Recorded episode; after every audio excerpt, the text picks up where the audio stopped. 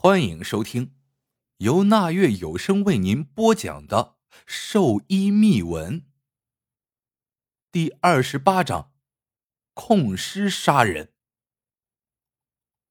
还不等我说话，林叔一把将我拉开，自己咬破了中指指尖，对着林月如尸体的眉心处就按了下去。林叔，我想问林叔是怎么一回事。可林叔看都没有看我，而是直接走到了林老板的身边。林叔伸出手，一把将林老板的脑袋按到了一边。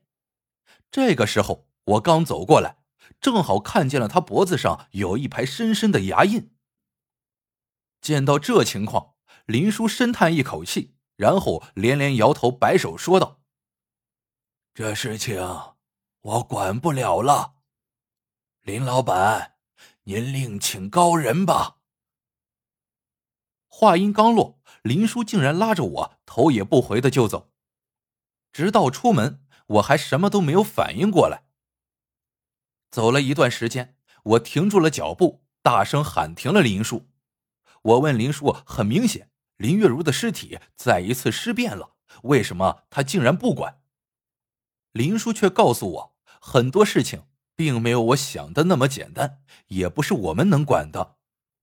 还说什么我还想活下去，就别再去管这些事情，还叫我别去找李川北。越想越气愤，我直接朝着林叔吼道：“林叔，你这样是不是太不负责了？”林叔深深看了我一眼，摇摇头，并没有说话。我深吸一口气，说：“他不管的话。”我自己去管。紧接着，我掉头朝着林月如的家中走去。林老板在林叔带着我离开之后，满面愁容。此时再见到去而复返的我，连忙就迎了上来。我也没有说废话，而是直接问他昨天晚上有没有发生什么特殊的事情，问他脖子上的牙印是怎么来的。林老板却告诉我，昨天夜里很平静，他睡得比较死。而他脖子上的牙印，如果不是刚刚林叔发现，他根本就不知道。我和林老板说，今天晚上林月如的尸体不能放在他们家里了，我要带走。他问我为什么，我也没有回答，而是拿出了五根供香，在棺材前面插成了一条，然后同时点上。没多久，供香就已经灭了。我蹲下身，看着供香烧的样子。脸色大变。林老板，人最怕三长两短，香最忌两短一长，可偏偏这香就烧成了这个样子。那，那会怎么样？我深叹了一口气，掉头看了他一眼，说道：“家中出此香，必定有人丧，明白吗？”林老板大惊。问我是不是林月如的尸体会变成和电影里一样成为僵尸？我没有回答，而是给黄凯打了一个电话，叫他弄辆车来帮我把尸体弄走。黄凯很快就来了，将林月如的尸体弄上车后，他问我去哪里，我说直接去那个废弃的义庄。在路上，他忍不住问我这是怎么了，我琢磨了片刻，直接开口说道。我怀疑湖边死的那个人就是车上的尸体杀的。你说什么？黄凯猛然踩了一脚刹车，满脸不相信的看着我。我点上一根香烟，抽了一口，说道：“我也不确定，只是这一切都太巧了。这尸体昨天晚上动了，嘴上还有鲜血。”我停顿了一下，继续说道：“还记得法医怎么说的吗？那死者的脑袋是被咬下来的。”黄凯的脸色大变，一时间竟然说不出话来。我让他继续开车，到了那废弃的义庄之后，我俩把尸体抬到了桌上。我很奇怪，这林月如的尸体按道理来说已经不可能会动了，之前。就已经被肖若雪上过尸身，被我用玉佩打伤之后，肖若雪就放弃了这具尸体，还吸走了尸体里全部的怨气。这只是一具干尸。昨天给他开膛的时候都没有任何发现，这一晚上过来，突然我脑袋里忽然想到了什么。我问黄凯有没有刀，他立刻去车上找来了一把小匕首。我舔吧舔吧了嘴唇，直接解开了林月如身上的寿衣，在她的肚子上有一道密密麻麻的针线。黄凯问我想干什么，我没有说话，而是直接用刀将那些针线给挑开。尸体肚子上的皮肉失去了针线的拉力，立刻分开两半。而我朝尸体的肚子里一看，只看见他的肚子里竟然多出了一个木头做的小人。这是什么？黄凯说完就要伸手去拿，可我打开了他的手，自己用匕首将那个小木头人给挑了出来。木头人落到地上，我立刻捡起来，却发现上面被人刻上了一排细小的文字。仔细一看，我看看黄凯说道：“这上面是林月如的生辰八字，有人故意控尸。”这个时候。黄凯正站在林月如尸体的边上，仔细看着。他不自觉的拿起了林月如的手，然后指了指她的指甲，向我问道：“我觉得你的猜测应该不错。你看，这尸体的指甲里面有血肉。”不过黄凯此时满脸疑惑：“我就是有一点想不明白，如果真是这尸体做的，为何他的身上这么干净呢？”我笑了笑。那假如是有人特意给他清洗过呢？开始我看见林老板脖子上的牙印，我就觉得奇怪。我停顿了一下，继续说道：“尸体是没有人性的，既然下口了，就不会松。可林老板没事，也许就是因为控制尸体的人觉得林老板还有用，关键时刻没要他的命。”那这个控尸的人是谁？李川北。我摇了摇头。不一定，我得去问问林老板，谁缝的尸体，谁就是控尸人。这个时候，黄凯的电话响了。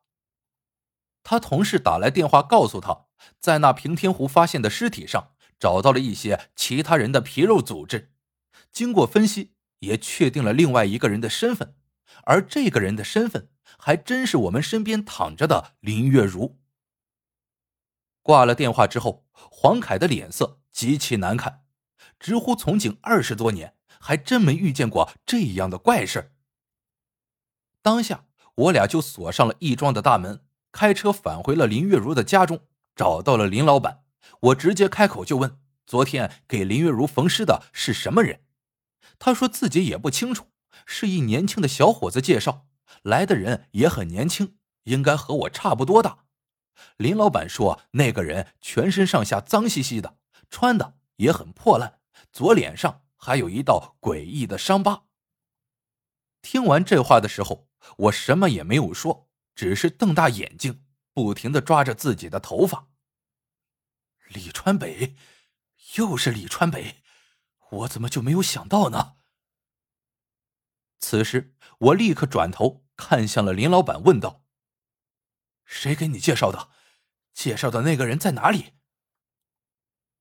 林老板叹了一口气，告诉我说：“那个小伙子，我们是找不到了，说他已经被人杀了，还上了新闻。”林老板口中说的不是别人，正是早上黄凯他们在平天湖发现的那具尸体。那小伙子是在殡仪馆工作。要不然林老板也不会相信他。安慰了一下林老板，我和黄凯就离开了。在车上，我用力的拍了一下车门。小四眼的失踪和李川北脱不开干系。我大出一口气，继续说道：“开始我还在想，小四眼应该不会知道李川北的名字，而小四眼却留下个川字。”很有可能李川北找上了门，还报了姓名，目的就是不想让小四眼告诉我青铜阴棺的秘密。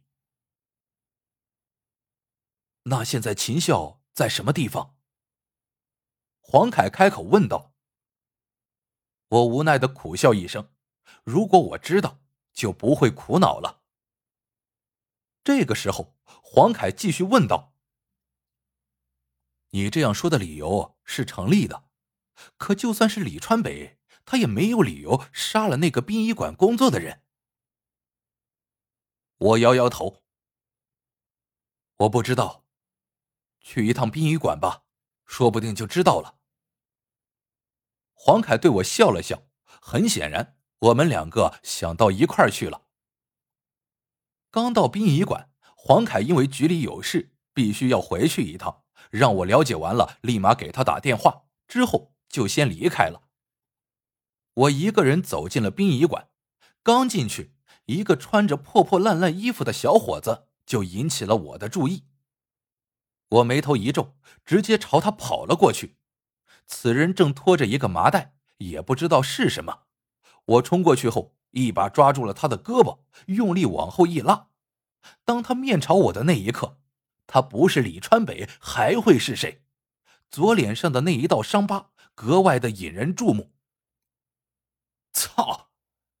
我想也没想，一拳打在了他的脸上。李川北，你到底要干什么？这一下来的十分突然，他直接被我打倒在了地上，不知所措的看着我。起来，给我起来！我的大吼声立刻引来了不少人的注意。当我还想冲上去的时候，殡仪馆里不少的工作人员上来拉住了我，问我出了什么事情。此时，殡仪馆里一个经理走到了我面前，笑着问道：“这位小哥，你这怎么还出手打人了？他得罪你了？他是你们这儿的员工？是呀，他是我们这儿的杂工，脑袋有点不好。要是有啥地方得罪了，我们帮他呀，给你赔个不是。”一听这话，我就笑了，脑袋不好。我看他的脑袋比我们所有人的都好。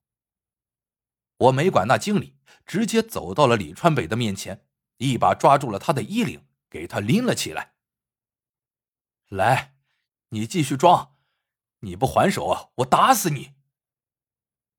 话音刚落，我的拳头也才刚刚抬起来，我眼前的这个人竟然哇的一声开始哭了起来，一把鼻涕一把泪的。嘴里还直呼“鬼呀鬼呀”的，根本就不像是一个正常人。见他这样，我只能松开了手。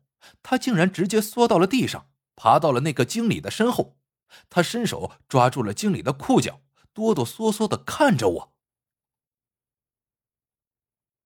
亲爱的听众朋友们，本章播讲完毕，感谢您的订阅收听。